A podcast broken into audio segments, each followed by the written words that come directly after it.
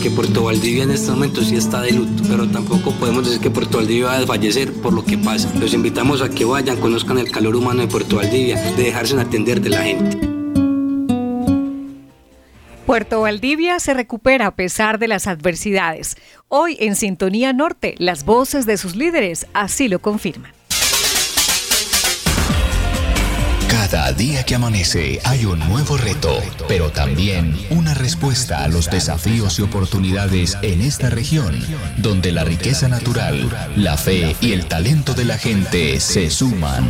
Sintonía Norte el noticiero de los 17 municipios del norte antioqueño. Escucha aquí, sonidos de una región.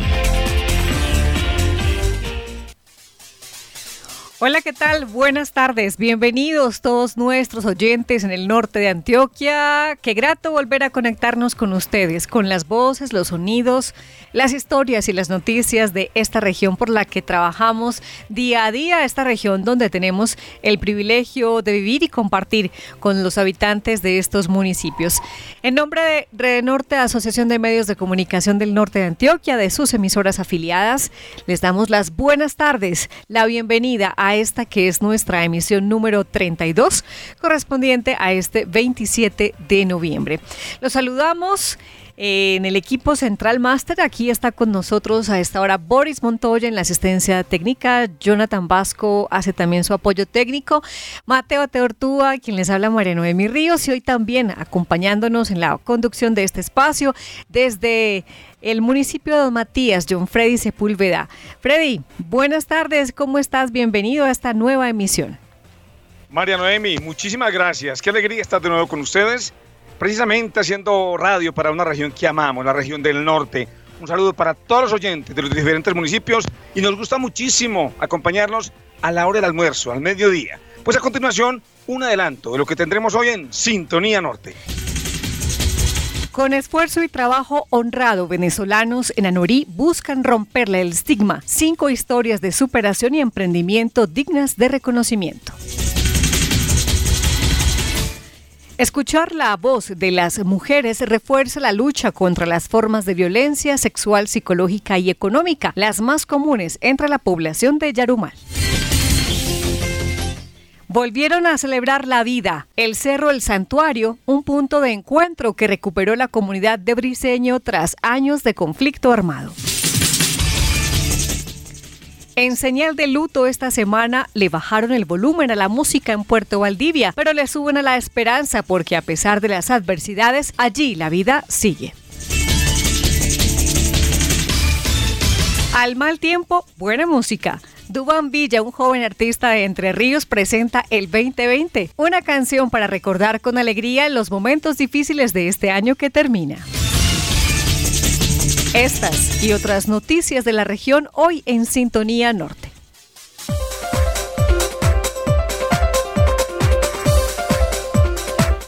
Y antes de comenzar, enviamos también nuestro reporte de sintonía para quienes siguen esta emisión en directo o en diferido a través de nuestra página www.redenorte.com.co. El saludo es para quienes nos escuchan a través de Brisas del Río Chico en el municipio de Elmira, Paisaje Estéreo en el municipio de Entre Ríos, La Voz de San Pedro en San Pedro de los Milagros, Cerro Azul Estéreo en el municipio de Yarumal, Campamento Estéreo en el municipio de Campamento, Paraíso Estéreo en San José de la Montaña, Briseño Estéreo en Briseño, Digital Estéreo en el municipio de Valdivia, Primaveral Estéreo en el municipio de Gómez Plata y por supuesto La Voz de Matías aquí en el municipio de Matías y Anorí Estéreo en el municipio de Anorí. Un saludo especial para todos ustedes. Bueno, Freddy, antes de comenzar con las historias, con las noticias que hoy tenemos para nuestros oyentes, comenzamos con novedades en Don Matías. Cuéntenos qué evento de carácter subregional se está realizando hoy en su municipio. Sí, María Noemi, precisamente en el momento se está adelantando un eh, foro bastante importante que tiene que ver con la salud. Por eso se llama el foro Antioquia en Salud si tiene norte. Aquí están invitados los gerentes de los hospitales de toda la región del norte, igualmente también eh, las diferentes secretarías de salud. Y también tenemos la Secretaría de Salud Departamental, doña Lina Bustamante. Es, la idea es precisamente aliar una red bien importante para el tema de salud. Ya nosotros posteriormente estaremos contándoles con detalles cuando termine este importante foro que se realiza en la Casa Museo Luis López de Mesa de esta localidad. 17 municipios conforman la subregión norte de Antioquia. Conectado con la región desde la vereda del Barcino, Campamento, Davinson, Roldán. Economías agroindustriales y gran potencial hídrico. Mi, nombre es María Eugenia Vargas, conectada con la región desde la vereda del Limón, del municipio de Yarumal. Cuna de importantes hombres y mujeres protagonistas de la historia de Antioquia. Somos Astrida Vendaño y Victoria Lopera, conectada con la región desde el barrio El Altico en San Pedro. La historia se construye día a día y nosotros le seguimos el pulso. Sintonía Norte, el informativo de la región. Escúchenos todos los viernes a la una de la tarde por esta emisora. Comenzamos con las historias que tenemos para compartir con todos ustedes esta tarde. Carlos, Diana, Freddy, Norberto y Norby son solo cinco nombres, pero tras ellos hay cinco historias que evidencian el espíritu emprendedor de los venezolanos que tras la crisis económica y política de su país salieron en busca de un mejor futuro. Se calcula que en casi todos los municipios colombianos hay ciudadanos venezolanos. Anorí es uno de ellos, y aunque allí son pocos los venezolanos, han sido suficientes para ratificar con su esfuerzo y trabajo que son gente buena y emprendedora. Así es, ellos no desconocen que algunos de los suyos con malas acciones empañan el nombre de todos. Por eso trabajan más duro para que las historias de los buenos sean también escuchadas. Juan Escobar desde Anorí Estéreo nos presenta un recuento de esas historias. Yo soy de Maracaibo, Estado Zulia, me llamo Carlos Fili. Diana Romero, de Venezuela, Estado Zulia, Maracaibo. Freddy Bautista, de Venezuela, Maracaibo, Estado Zulia. Norberto, soy de Venezuela. Norby Salcedo, Venezuela, Estado Zulia. Según cifras de Migración Colombia, publicadas el primero de agosto, actualmente hay más de 1.400.000 inmigrantes venezolanos en el país. Desafortunadamente, por el mal proceder de algunos, se ha generado una mala imagen y han sido estigmatizados, pero en Anorí, donde actualmente residen 25 venezolanos, queremos hoy contar parte de su historia y cómo su emprendimiento aporta también al desarrollo de nuestro municipio. Carlos Phillips, un joven emprendedor, nos cuenta su historia. En Venezuela tenía una licorería, también trabajaba con teléfono. La inflación nos llevó a, un punto que quebramos la mayoría, vendías algo y cuando ibas a volver a comprar no te alcanzaba. Llegué a Norí estando en Maicao. Mi primer trabajo fue descargar camiones y gracias a Dios hoy en día reparo teléfono y tengo mi negocio propio. Y el señor que me empleó por primera vez, cada vez que me ve me felicita y me dice que he logrado mucho porque yo llegué aquí sin nada, no tenía nada, nada más la ropa que tenía puesta. La gente me ha tratado muy bien, claro, yo me he portado muy bien desde que llegué aquí con fundamento y dándole bien a la gente. Una simpática chica de Maracaibo, Diana Romero, comparte con nosotros su experiencia. Era ama de casa, pero administraba las cosas del papá de mis hijos. Nunca nosotros esperábamos venir acá, tan lejos. Mi hermano se vino acá, por medio de él ya nosotros vinimos acá. Mis hijos, mi mamá y yo. O sea, no había gasolina, será más difícil conseguir la comida. Un paquete de harina pan te costaba muchísimo, entonces cada vez se hacía más duro. Entonces hasta que no tocó migrar. No es nada fácil tener que dejar tu país junto con tu esposa y dos bebés, afrontando peligros para ir en busca de nuevos horizontes. Esto nos dijo Freddy Bautista. La política que se vive hoy en día en Venezuela es algo muy duro, la economía, la devaluación del dinero ya del bolívar, lo que ha llegado a, los venezolanos a, migrar a diferentes países. Bueno, anteriormente me dedicaba, era funcionario público, trabajaba para el gobierno, pero al no estar de acuerdo con ese mandato y ese gobierno decidí migrar y buscar una nueva oportunidad aquí en Colombia. Nos han recibido aquí en este grandioso pueblo. La travesía fue muy dura. Salí con mi esposa, mis dos niñas. Cuando me vine tenía tres meses. La otra iba a cumplir dos añitos apenas, la mayor. Por trochas, ver gente armada, delincuencia, pagar en bolívares, en pesos, por no poder llegar hasta Maicao y llegar aquí a Norí. Y también cuento trabajando con la empresa Coltranor. Gracias a todos ellos que me han estrechado la mano y me han dado una gran mano amiga. Norberto, un joven que estudiaba en Venezuela educación física y deportes, también tuvo que salir de su país persiguiendo nuevas oportunidades y aprendiendo nuevos oficios, quiere salir adelante. la situación allá se puso insostenible. Era muy difícil ya por la inflación y todo lo que estaba sucediendo en el país. Allá estudiaba educación física y deporte y medio turno trabajaba. Siempre es algo duro, ¿no? Porque uno está acostumbrado a sus cosas y ya emigrar a un país nuevo donde uno no conoce nada, siempre es algo duro. Yo extraño a mi familia, que está toda allá, todos mis amigos, las cosas las que uno estaba acostumbrado, las raíces que uno tiene, las costumbres, todo. Aquí me ha ido muy bien, aquí la gente es muy formal, apoya mucho a uno y actualmente estoy en, reparación y servicio técnico de celulares. Con sus conocimientos en electrónica, Norby Salcedo sirve a la comunidad anoriceña y cada día crece con su negocio. Trabajaba con electrónica y reparando televisores, equipos de sonido. La razón por la que yo tuve que cerrar el taller fue por el problema eléctrico que había en el país. Tuve que salir de allá porque no, mi medio de trabajo es este y allá no se podía. Te cuento que uno tiene que estar en esa situación para uno tomar la decisión. Yo la tomé y, y aquí estoy, hermano. Desde que salí de allá no me he ido mal, gracias a Dios. Llegué primero, fue a Medellín y en Medellín me recomendaron el pueblo y me vine. Nuestros hermanos venezolanos, quienes en carne propia han tenido que vivir este éxodo renunciando a sus raíces, también nos dejan un mensaje. Y es triste que esos venezolanos que vienen del país, vienen a delinquir y a comportarse mal en el país, bueno, aquí en Colombia eso es, bastante triste, pero lo que le quiero decir a todos es que en realidad no, no somos así todos. Bueno, sí, el venezolano es full, full chévere, full pana, en realidad. O sea, el venezolano es muy dadivoso, muy creativo, muy cariñoso, muy alegre, jocoso. Y el maracucho, de donde somos nosotros, más todavía. Que es como todos, ¿no? Y dicen que por unos pagan todos, pero no, al contrario, hay uno nosotros somos muy trabajadores, honrados y venimos aquí, eh, si me entiende, a ganarnos la vida y pero no, para adelante. Informó desde Anorí para Sintonía Norte Juan Escobar. Solo cinco historias del municipio de Anorí, pero estamos seguros que en todos los municipios de la región también encontramos personas como ellos que tienen tras de sí una historia difícil, pero también una historia de emprendimiento. Así es, eso ocurre en todos los municipios, particularmente, por ejemplo, aquí en el municipio de Matías hay venezolanos que trabajan en las fincas, en las fábricas, y hemos tenido contacto con algunos, María, que son creativos, eh, también en el tema cultural, la música, en fin, que también aportan, digamos, a las comunidades donde llegan. Ah, como ellos mismos dicen, full pana, John Freddy. Así es. bueno, continuamos con más historias y vamos ahora para otro municipio, vámonos para Yarumal. La violencia sexual y el desplazamiento forzado son formas de violencia que afectan con más frecuencia a las mujeres en la zona rural. Con motivo de la conmemoración del Día Internacional de la Prevención de la Violencia contra la Mujer el pasado 25 de noviembre, en el municipio de Yarumal realizaron una serie de actividades para recordar a las mujeres que la denuncia es necesaria y efectiva.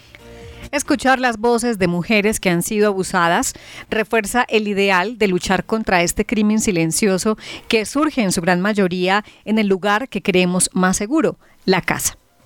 Miguel Jaramillo de Cerro Azul Estéreo investigó además cuántos casos de violencia sexual se ha denunciado en lo corrido del año en el municipio de Yarumal. Cada año a nivel internacional se realizan en esta fecha actividades en defensa de las mujeres el propósito es que ellas no sufran ninguna agresión física o psicológica, un tema que cada vez va más en aumento. Viviana Hoyos, coordinadora de la Oficina de las Mujeres en el municipio de Yarumal. Por ejemplo, el municipio de Yarumal, te voy a hablar solo de un tipo de violencia, que es la violencia sexual.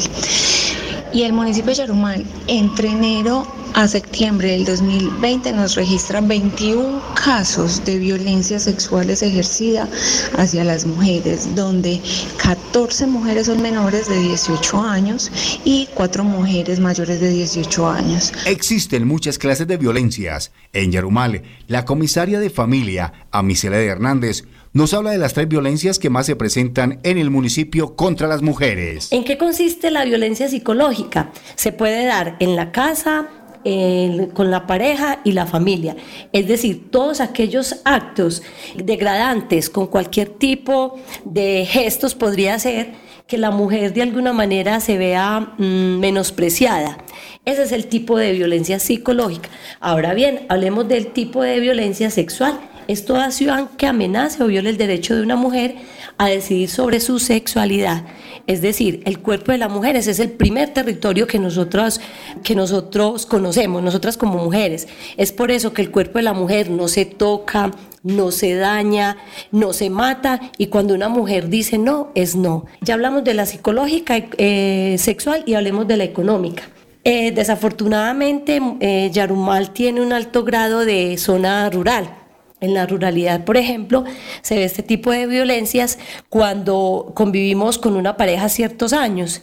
Entonces, ellos se dedican a la tierra, de alguna manera nosotros contribuimos para que eso se pueda dar y cuando nos vamos a separar, ellos dicen que no tenemos derecho a nada. Y la económica también muchas veces es cuando el esposo dice que, no, que usted no sirve para nada y que todo lo que hay aquí es mío.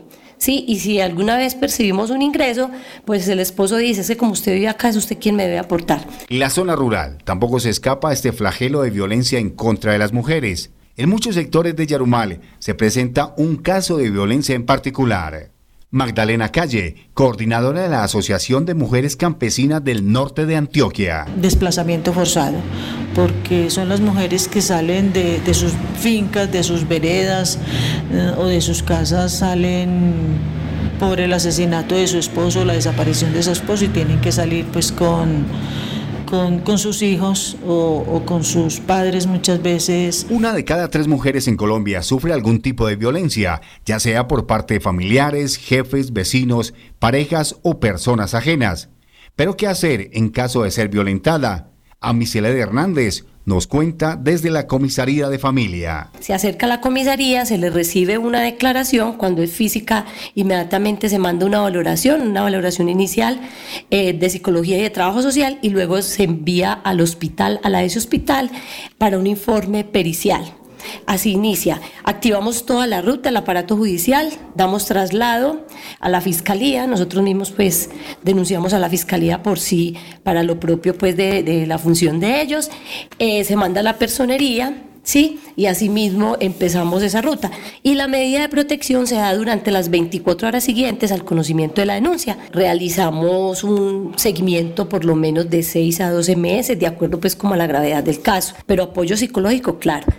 La Comisaría de Familia de Yarumale cuenta con una psicóloga, una trabajadora social, una asistente administrativa y profesionales en formación. Un grupo, diría uno, muy amplio, pero que no evitan que mujeres sean víctimas de abusos, en este caso, abuso sexual. Yo soy una joven que he sufrido violencia, eh, acoso de parte de alguien que uno cree que es un familiar, casado con mi mamá, lo que se llama padrastro.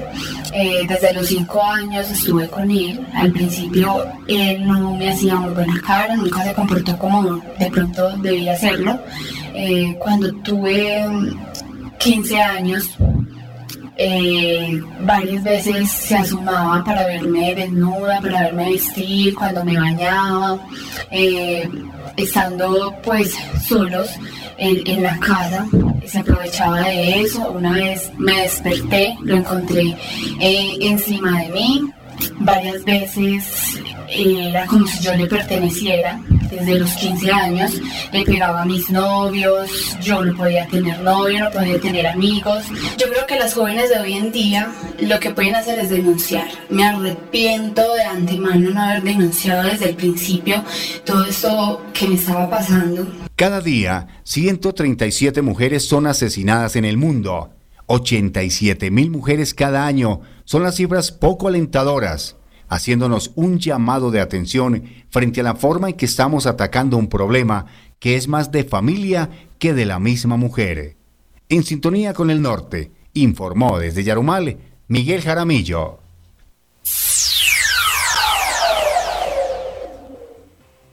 Gracias Miguel por este reporte. Sí, Freddy, adelante. Sí, agradecerle a Miguel el reporte interesante del municipio de Yarumal. Y pues seguimos en sintonía Norte María porque nos vamos para otro municipio también de, del norte, el municipio de Briseño.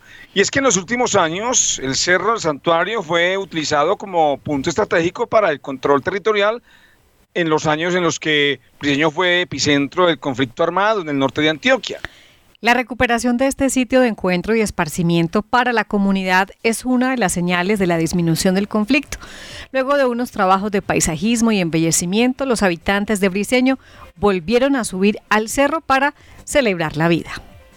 Desde Briseño Estéreo acompañaron a varias familias que volvieron a respirar el aire y a disfrutar el paisaje de este emblemático lugar. El santuario es así llamado este centro turístico a 1200 metros sobre el nivel del mar que va por un sendero ecológico desde el parque principal hasta este hermoso lugar del rinconcito amable de Antioquia, Briseño, lugar donde propios y extraños visitan para divisar el maravilloso paisaje y su arquitectura. Hace algún tiempo este lugar había sido abandonado. ¿Por qué? El secretario de gobierno del municipio, Francisco Arrieta. El municipio, luego de un proceso de reconocimiento y diagnóstico, decidimos retomar un sitio que por mucho tiempo fue turístico para el municipio y es el santuario, lugar que se abandonó por causa del conflicto, pues ya todos saben de que ese lugar, por causa de los continuos enfrentamientos con los grupos irregulares, el Ejército Nacional lo tomó como trinchera y por tal motivo se perdió la vocación turística que ese lugar tenía. Lo que hicimos en esta alcaldía fue básicamente hacer unos arreglos, unas adecuaciones, como pueden ver tiene un parque infantil, le hicimos eh, un arreglo de pintura, vamos a construir una, cocina, unos baños, debo decirlo con mucha satisfacción. Tenemos hoy una gran afluencia de personas que permanentemente están yendo al santuario y especialmente los fines de semana. Hoy vuelve la alegría de los briseñitas de poder volver a reunirse en familia. Juliana Chavarría, habitante del municipio es una de las mejores acciones que se haya podido implementar para eh, mostrar que nuestro municipio es un territorio de paz, es una muestra turística, es un lugar hermoso donde todos podemos subir sin ningún problema ahora y compartir con nuestros seres queridos y amigos. Eh, es un excelente lugar para divisar el pueblo.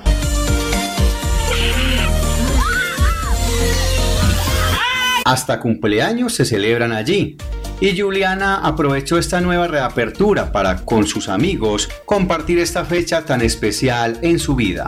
Yo fui una de las que celebré mi cumpleaños en este lugar porque a mí personalmente es un lugar que siempre me ha gustado. Desde pequeña con mi familia subíamos en, los diciembres a celebrar con mi familia y me encantaba cuando ya nos dijeron que podíamos subir. Yo era con mis amigos subamos hagamos esto tal cosa. Para mi cumpleaños fue una excusa perfecta. Yo muchachos vamos a celebrar allá porque es muy bueno es un lugar que de allá podemos divisar todo el pueblo que tenemos el mejor aire porque está en una montaña está súper el lugar y, y es muy bueno que ya sea en ese momento un símbolo de reconciliación y de paz.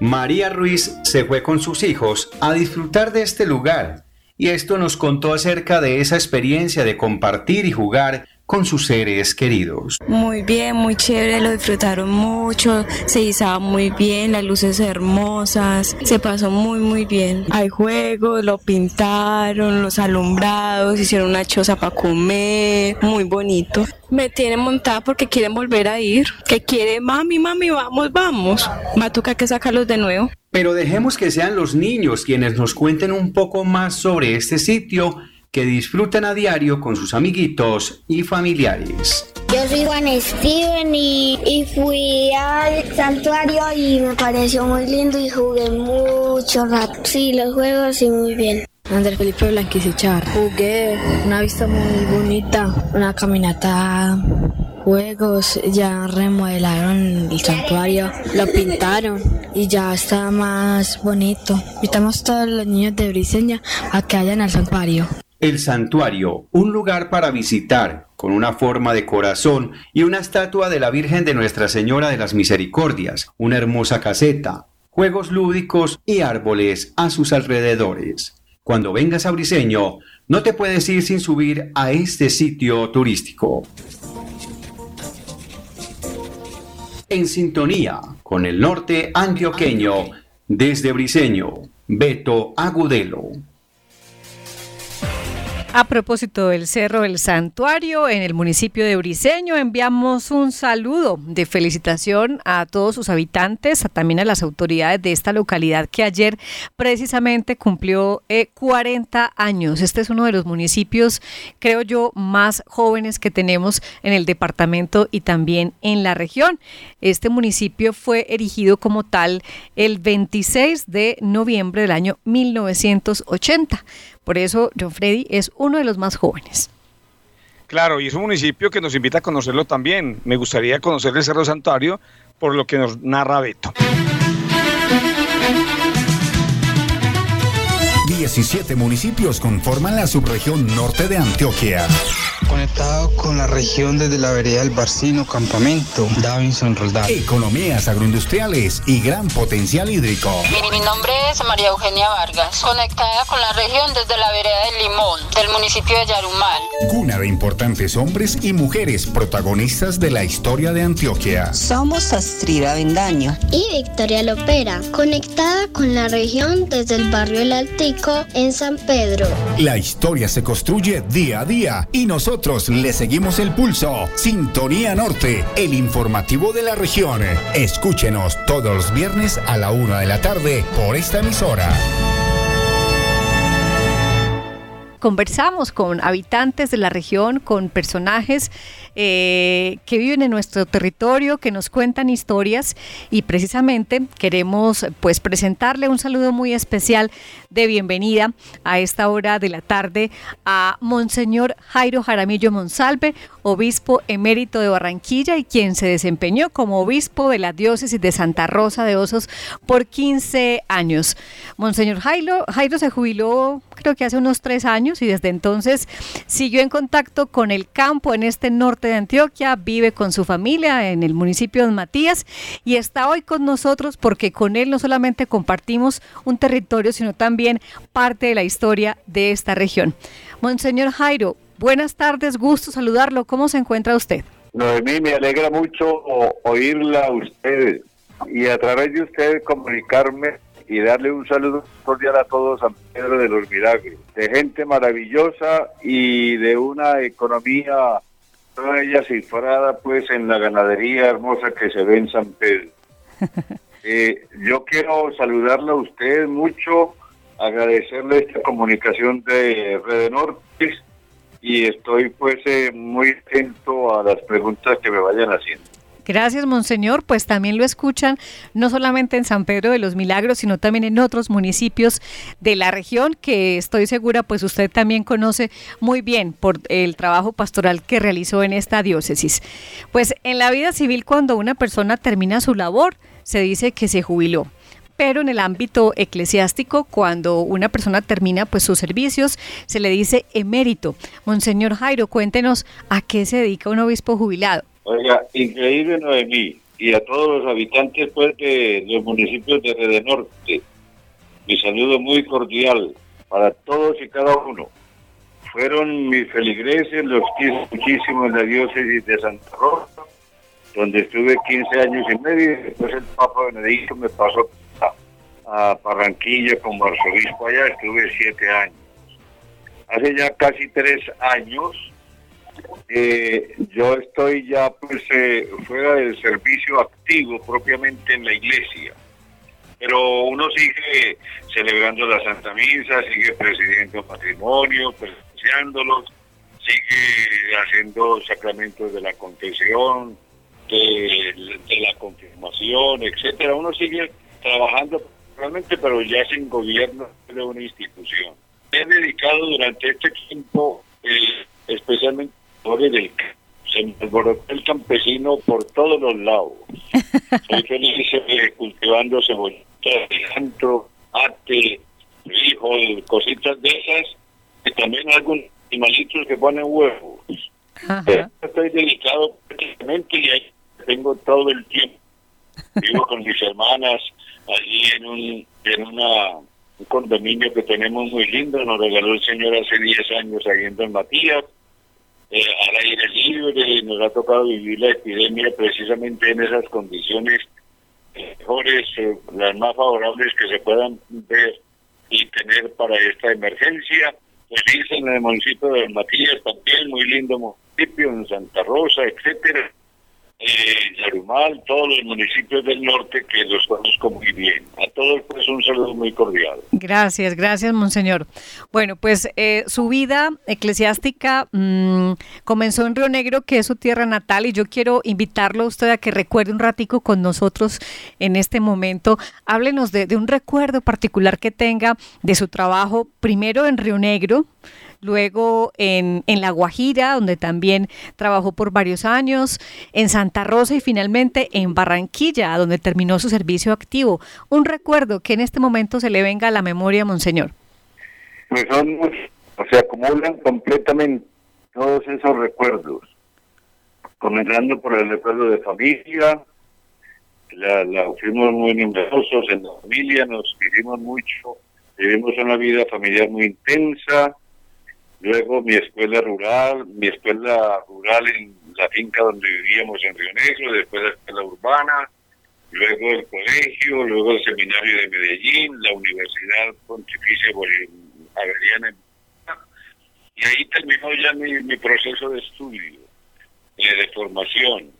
Ordené en Río Negro el, el día 20 de junio de 1966 quiere decir hace 54 años, ya Sí. pasó 54 años. Sí. Y durante ese tiempo yo he trabajado felizmente en el ministerio sacerdotal, gracias a Dios.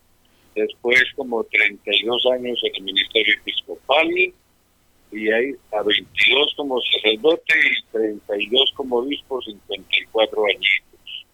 Feliz, estando en el servicio de mis hermanos, pensando en los pobres, eh, orientando a los jóvenes, de manera especial eh, creando instituciones educativas con, con mi gente en Río Negro, con mi gente en Barranquilla, mi gente en Santa Rosa, y también La Guajira impulsé el tema educativo y el trabajo con los jóvenes. En fin, que han sido mis amores en, en la vida mía ministerial, yo diría que son cuatro eh, la familia en primer lugar, los pobres en segundo lugar, la juventud en el tercero y la educación.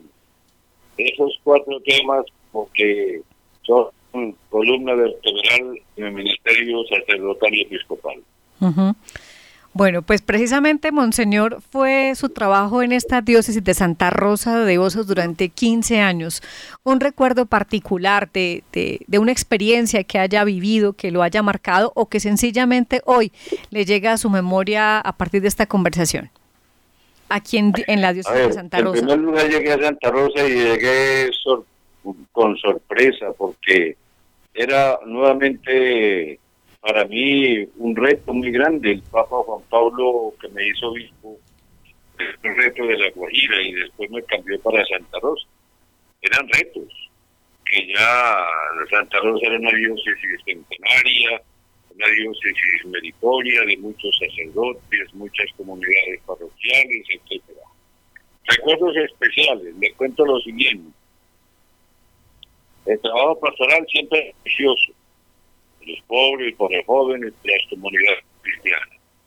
Fundando la Universidad Católica del Norte, con el Orlando Gómez, que paz descanse, el doctor Nicolás Restrepo, todo el grupo de empresarios de Medellín, luego Monseñor William Rodríguez, el padre Mario Álvarez, de Mina, eh, ellos, todos ellos estuvieron ahí funcionando en la fundación de la universidad, después más tarde la fundación del cibercolegio. Un poquito después fundamos el Instituto Superior de Educación y Catequesis en compañía de las Hermanas Hijas de la Misericordia. Después me propuse todo el proceso de beatificación del Padre Marianito, que me debe muchas caras de las que tengo, precisamente. Sí. Otro recuerdo fue cuando, medio doloroso, cuando cuando al final la Santa Sede, la Iglesia ordenó la, la Santa Fe Bien, de 18 parroquias que eran de la diócesis de Santa Rosa. Me costó siempre mucha, mucho dolor eso, pero yo acepté y aprobé que eso podía hacerse y debería hacerse. porque así es la justicia y el evangelio que nos propone el Señor. Pero fue dolores de para mí. Finalmente, yo hice conversatorios por allá en el Cauca, eh, tratando de mirar que la gente no eh, extralimitara en el uso de la explotación del oro, en la explotación de la cocaína, etcétera, en fin. Y terminé con un atentado que me hicieron en Santa Rosa. Más o menos es la idea de la diócesis aquí en Santa Rosa. Pues, Monseñor, usted durante esos 15 años que estuvo en, en, esta región y que precisamente, pues, haciendo uso de su retiro, continúa en esta región del norte de Antioquia, del Bajo Cauca y también del nordeste un poco, que es la jurisdicción de la diócesis de Santa Rosa de Osos. Usted conoce mucho la historia eh, de esta región. ¿Cómo la ve hoy? Eh, ¿Qué fortalezas le ve? ¿Qué desafíos le ve a esta jurisdicción de la diócesis de Santa Rosa de Osos?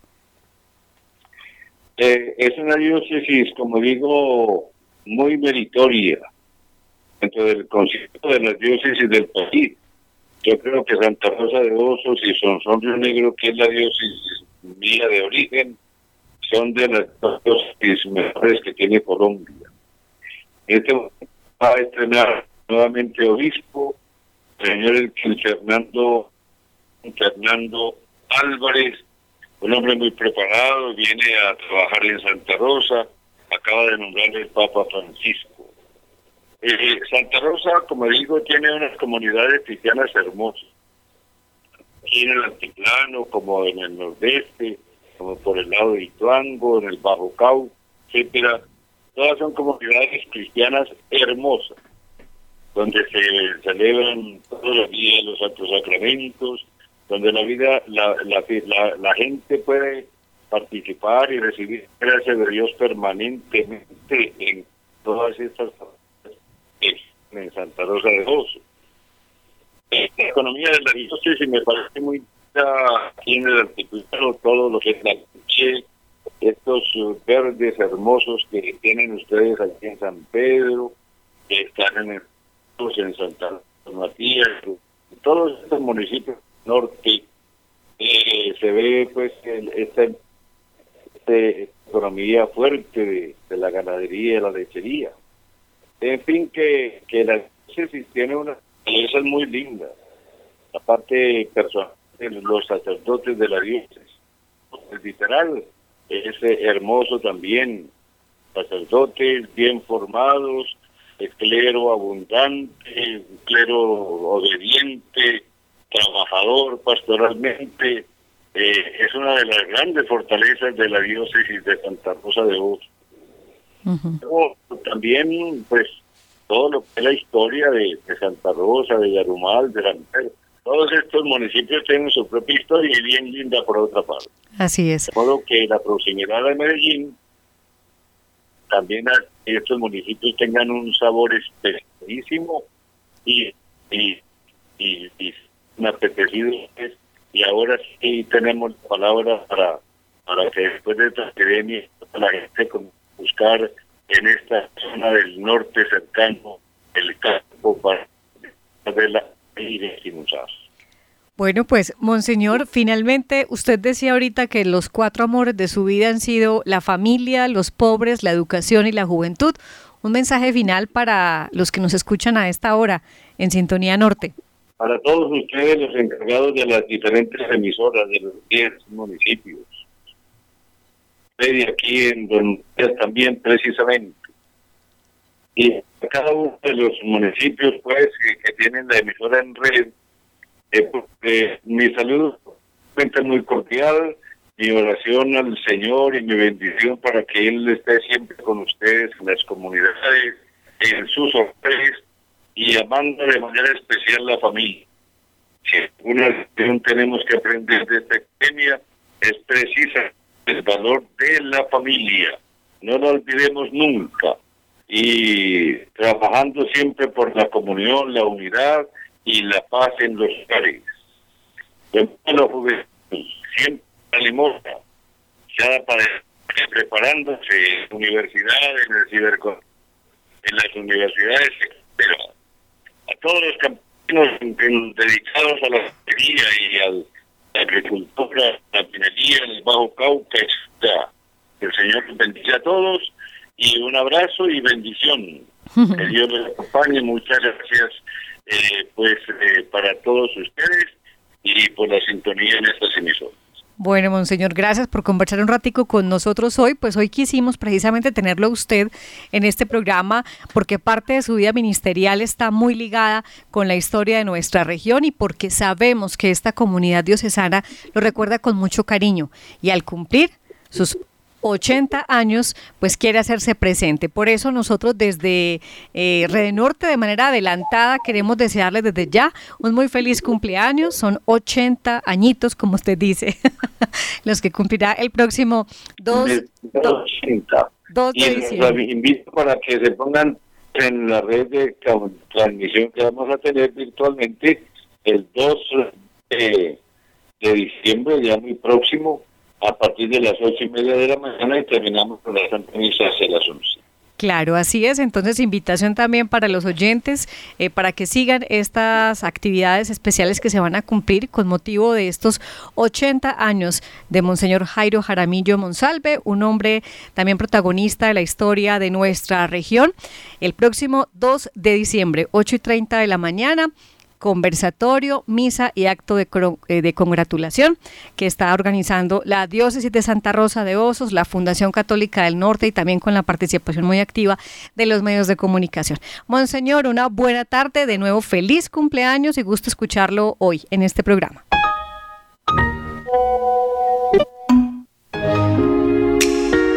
En la era de la información y el entretenimiento tienes muchas alternativas. Hay una que siempre ha estado contigo, te enseña, te informa, te acompaña.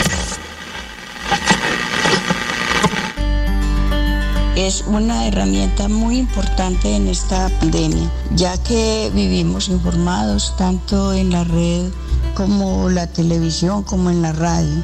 El celular es muy útil, pero a veces no tenemos datos ni tenemos el internet entonces ahí nos vemos más limitados.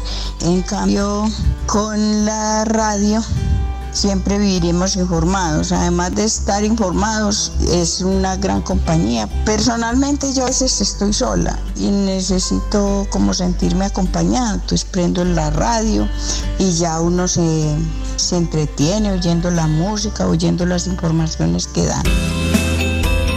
Creemos en la radio. Rede Norte, 11 años. 11 años.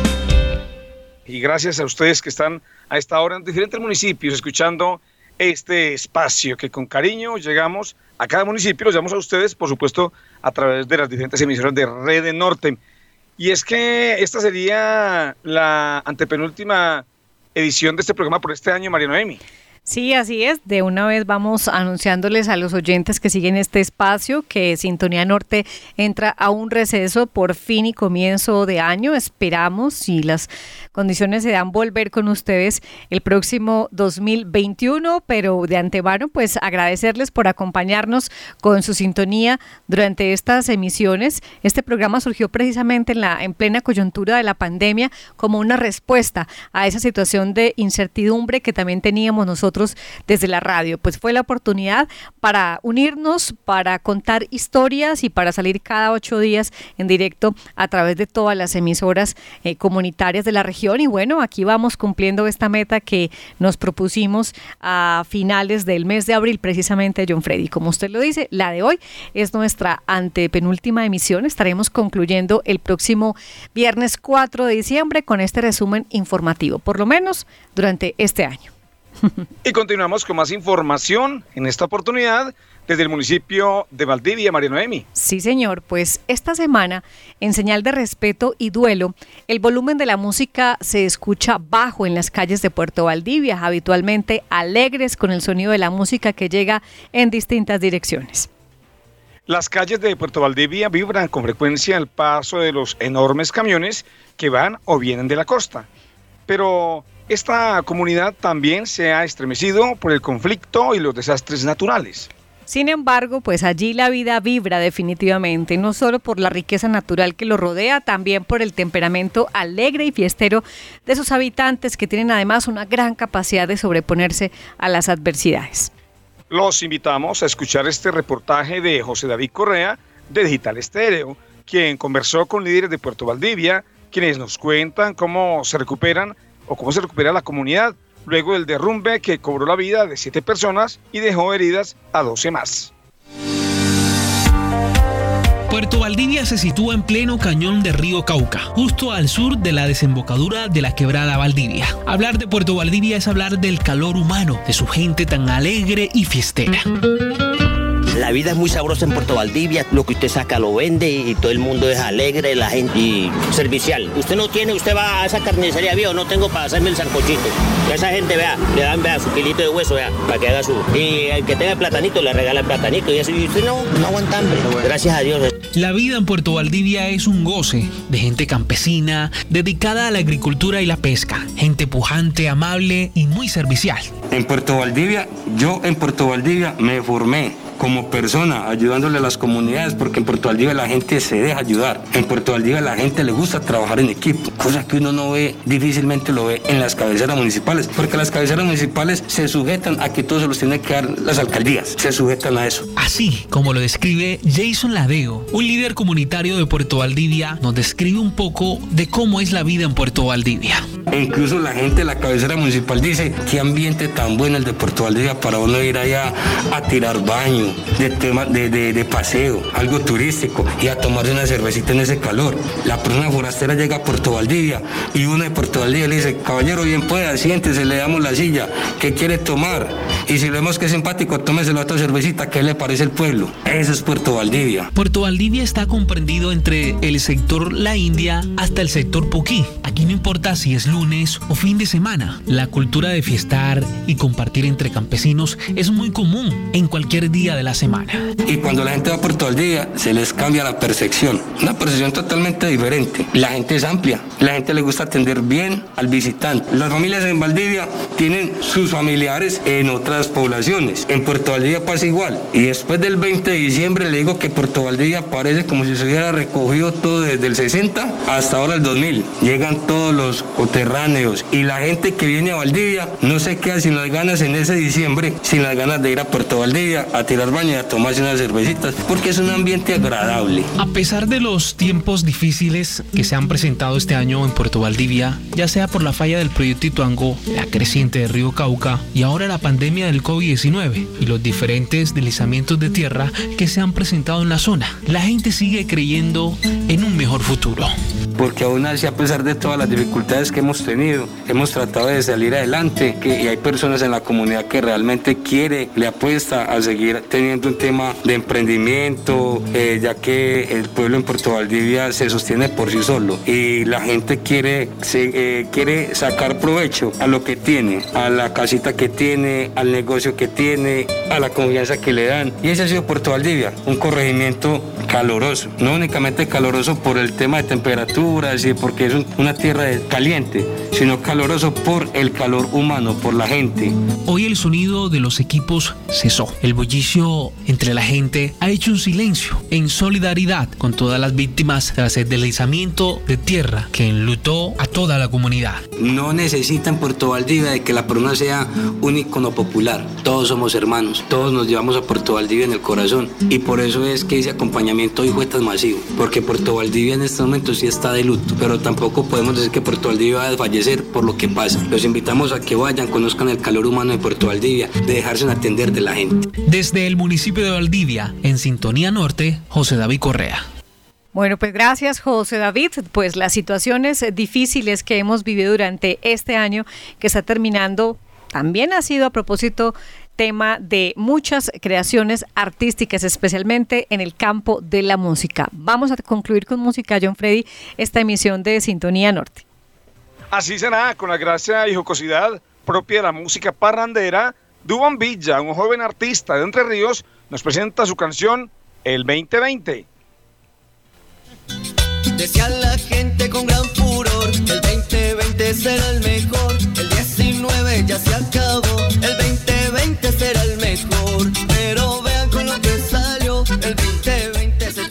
Ustedes escuchan a Dubán Villa Jaramillo, es un talentoso joven entrerrieño que ama la música, pinta en su tiempo libre y lleno de sueños. Pero ¿cómo le nació el amor por la música? ¿Y cómo este talento de cantar le ha brindado esos lindos momentos? Le preguntamos a Duan. Pues eh, nace de mi papá, de, de, mi bisabuelo también, que le gustaba mucho los poemas. Mi papá canta también súper lindo.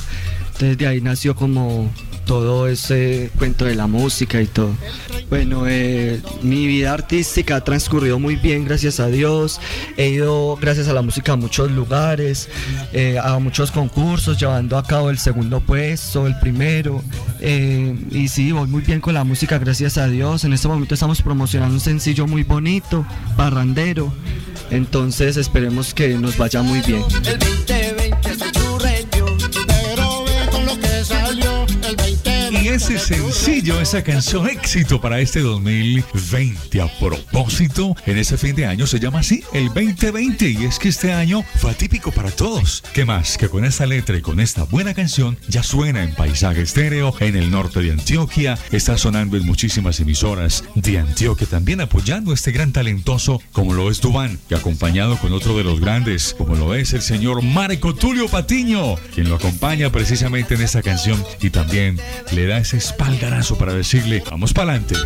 Ya pues un viajado, el 2020 con lo que salió. Ay, padrino, se nos surretió esto. Siempre he seguido en contacto con Dubán Villa, que es un muchacho muy humilde, muy serio, de muy buena familia. El papá quiere ayudarlo mucho, la hermanita, la hermanita también es una gran cantante. Algún día me llamó el año pasado y me dijo que él quería grabar un parrandero y también una canción de él popular que próximamente estrenará. Y yo me puse a buscar entre mis escritos y encontré esa canción que había hecho para el año pasado, que se trata pues del, de lo que estamos viviendo este año con la pandemia. Y me pareció que con él podría hacerlo porque es un muchacho gracioso, tiene la chispa para cantar y lo ensayamos y yo vi que le quedó bien y a él le gustó y fue así como realizamos la grabación en, con Freddy Chaverra en el municipio de Bella. Romeiro Villa es el papá de Dubán, quien supo apoyarlo y que lo lleva de su mano con sacrificios y amor. Ven su hijo ese talento y esas ganas para seguir adelante. Eh, ha tenido siempre el apoyo incondicional de, de, mi parte, porque desde muy pequeño pues le, le, vi ese talento que él tenía, entonces desde ese momento yo ya me enfrasqué fue en, en él a colaborarle, ayudarle y hasta aquí, gracias a Dios, todo nos ha salido muy bien. Sí he tenido yo también que trabajar muy duro para ayudarle a él con esto, con estas canciones, las grabaciones que ha hecho primeras, todo fue de mi bolsillo, dando gracias a Dios que el municipio en este momento es el que más de pronto nos apoyó en este proyecto que tenemos en este momento y hay que agradecerle mucho también a la alcaldía municipal porque por ellos también estamos con esta canción del 2020 que él fue el que nos ayudó y nos apoyó con esto. Yo creo que los padres son uno de los, factores más importantes que tiene uno para desarrollar sus metas y sus logros. A la comunidad de Entre Ríos y a todo el norte, de pronto todas las emisoras que nos estén escuchando, para que apoyen a mi hijo Dubán Villa con este proyecto del 2020, que yo creo que ha sido satisfactorio para todos ustedes. Espero que den el apoyo. Decía la gente con gran furor, el 2020 será el mejor. Bien, Dubán. Esperemos que este 2020 o este 2020, como dice tu canción, termine con mucha paz, eh, un poco más positivo y por supuesto que podamos realizar nuestras metas y sueños, así como lo estás haciendo con tu canción y con tu carrera. Un abrazo, éxitos y para finalizar, ¿qué le decimos a la gente cuando escucha el 2020? Bueno, esta canción el 2020 es una canción muy bonita para disfrutar, para gozar con la familia esta Navidad, para no ver lo que está pasando de una manera como tan mala, sino para disfrutar esta canción, bailarla en familia, gozar. Entonces espero les guste mucho. Desde Paisaje Estéreo para Sintonía Norte, Luis Guillermo Vargas. ¡Feliz año! Se churreteó. Hay que al 2020 que consideración de todos ustedes. Así es, John Freddy, con música despedimos esta emisión de Sintonía Norte, una producción de la Asociación de Medios de Comunicación del Norte de Antioquia. Hoy nos acompañaron en la realización periodística Juan Escobar, Miguel Jaramillo, Beto Agudelo, Luis Guillermo Vargas y José David Correa. En el máster central, Boris Arley Montoya, conducción Freddy Sepúlveda y Mariano de Ríos, dirección Mariano de Ríos. Volvemos el próximo viernes 4 de diciembre con la última emisión de Sintonía Norte y por supuesto para escuchar en este espacio más voces y sonidos de la región. 17 municipios conforman la subregión norte de Antioquia. Conectado con la región desde la vereda del Barcino, Campamento, Davinson Roldán. Economías agroindustriales y gran potencial hídrico. Mi, mi nombre es María Eugenia Vargas, conectada con la región desde la vereda del Limón, del municipio de Yarumal.